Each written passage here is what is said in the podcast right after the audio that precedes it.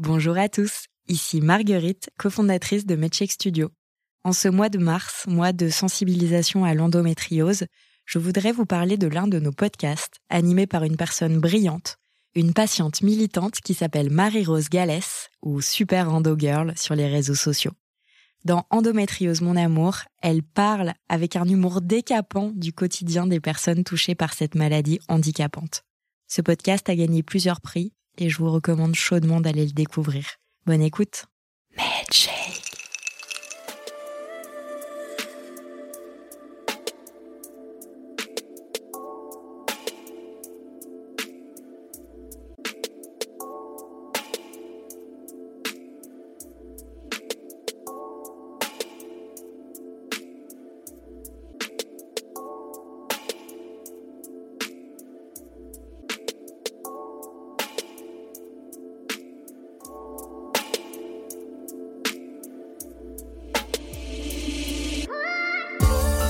Si on ouvre le dictionnaire pour trouver la définition de cheminement, on lit action de cheminer.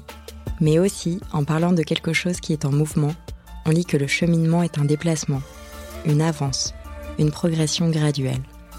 On parle des cheminements des sables, des électrons, on parle des cheminements de la Lune. Et dans ce podcast, on vous parle des cheminements de femmes, toutes différentes, toutes uniques.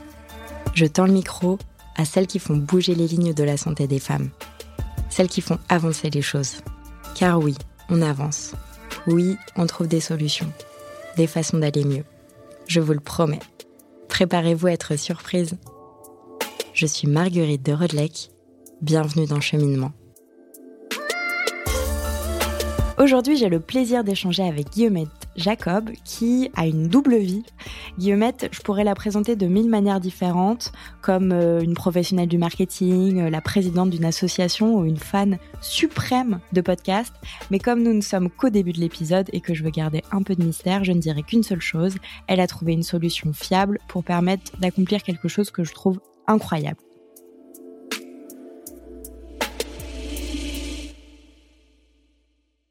Guillaumette, de manière pas habituelle du tout, je vais commencer cet épisode en ne posant pas une question à toi, mais aux auditrices.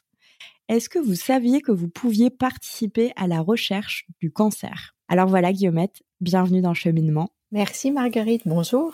Comment ça va aujourd'hui? Ça va bien, on est, euh, on est à l'aube d'une nouvelle ère et je m'en réjouis. Oui, parce que on est euh, on est le 2 janvier 2023 mm. euh, et du coup on sort fraîchement des, des vacances de fin d'année. Alors Guillemette, il faut que j'explique quand même aux auditrices parce que toi tu avais tout compris, mais pourquoi je suis fascinée par ce que tu as fait? Parce que tu as trouvé le moyen de mettre en relation les chercheurs avec les citoyens pour, comme je le disais en introduction, permettre d'accélérer la recherche sur le cancer.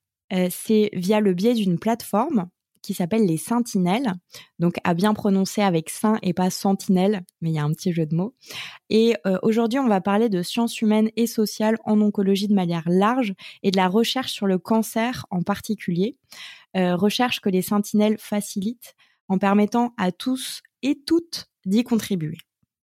Est-ce que j'ai bien résumé? Oui, tu as très bien résumé, Marguerite. Alors, ce qu'il faut euh, préciser aussi, c'est que le nom s'appelle Sentinelle, mais cela ne concerne pas que la recherche euh, pour le cancer du sein, mais bien la recherche de tous les cancers. Est-ce que tu peux nous expliquer comment ça fonctionne? Ah, bah oui, avec plaisir. Euh, alors, je vais peut-être faire un tout petit pas en arrière, qui est parce qu'on règle un problème qui est généralement très très peu connu du grand public et qui d'ailleurs n'était pas connu de moi avant qu'on m'en parle. Moi, qui ne suis pas du tout issue du milieu de la recherche, qui suis vraiment, euh, qui arrive vraiment euh, sur ce projet en tant que citoyenne, euh, qui est la très grande difficulté que les chercheurs ont à trouver des volontaires pour participer à la recherche. Et il y a plusieurs types de recherche.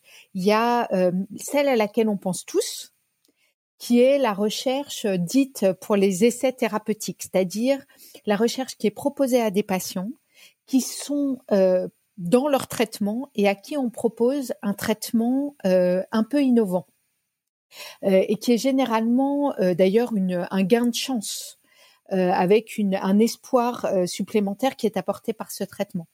Euh, ce type d'étude-là est un type d'étude sur lequel on a du mal à recruter, enfin les chercheurs ont du mal à recruter, mais beaucoup moins que pour le reste des études. Et d'ailleurs, c'est euh, euh, sur Sentinelle, on ne recrute pas du tout pour les essais thérapeutiques. On recrute pour tout le reste. Et quand je parle de tout le reste, c'est toutes les études qui peuvent avoir affaire à le dépistage, parce que le, il y a beaucoup de cancers euh, qui peuvent être dépistés et qui plus ils sont dépistés tôt, euh, mieux ils sont pris en charge. Donc comment est-ce, qu'il y a des exemples précis, par exemple, de, de certains de ces cancers-là? Bah oui. Alors d'abord il y a celui que tout le monde connaît, hein, qui est celui du cancer du sein, parce qu'on en parle beaucoup au moment du mois d'octobre. Mais il y a aussi le cancer du côlon où il y a un dépistage euh, national organisé et où vraiment je vous encourage si vous avez plus de 50 ans à participer parce qu'il sauve des vies. Euh, il y a le dépistage du col de l'utérus aussi, du cancer du col de l'utérus, avec le frottis qu'il faut faire absolument tous les deux ans chez votre gynéco. Voilà. Et, nous, notre travail, on peut faire des études autour de ces dépistages, comprendre comment est-ce qu'on pourrait les optimiser, comment est-ce que vous, euh, comment est-ce qu'on pourrait mieux vous encourager à y participer. Donc voilà, il y a toute cette partie de la recherche. Euh, et puis ensuite, il y a toute la partie de la recherche qui a trait euh, à la prise en charge et à l'après-cancer. Et euh, sur ces parties-là, on a on a besoin absolument de tout le monde aussi pour y participer. Et on a et là pour le coup, les chercheurs historiquement avaient vraiment du mal à recruter des volontaires pour participer à leurs études. D'où euh, d'où Sentinelle et d'où le besoin de Sentinelle. Et Sentinelle, c'est une solution très très simple euh, qui est simplement, euh, ben voilà, je dis deux fois simple, allez hop, trois fois, euh, qui est en fait une newsletter. À laquelle vous pouvez vous inscrire en vous en nous donnant juste votre adresse email et quelques informations sur vous. et ensuite, nous, notre notre job, c'est de vous informer des besoins de la recherche. Donc, quand vous vous inscrivez à Sentinelle, vous ne vous engagez qu'à recevoir des informations sur les besoins de la recherche. Et ensuite, en fonction des études qu'on vous proposera euh, et qu'on vous présentera, en fonction des objectifs de cette étude, de ce qui sera demandé dans l'étude, de, euh, des besoins des chercheurs en matière de typologie euh, de participants, vous serez libre de participer ou non.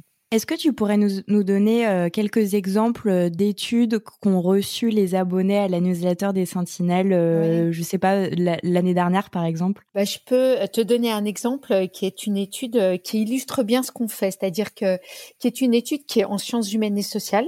Donc tu parlais tout à l'heure de sciences humaines et sociales. Les sciences humaines et sociales sont toutes les études qui sont menées soit par des psychologues, des sociologues, des anthropologues, pas forcément par des médecins, mais qui sont extrêmement importantes parce qu'elles elles sont là pour expliquer tout, tout le contexte et faciliter tout le contexte. Et là, l'étude que dont je vais vous parler, c'est une étude qui s'appelle après euh, après cancer et qui est menée euh, par des psychologues, des sociologues, tous ensemble. Ils sont fait, ils ont fait un consortium et qui, et qui a pour vocation de comprendre euh, le fardeau de l'après cancer.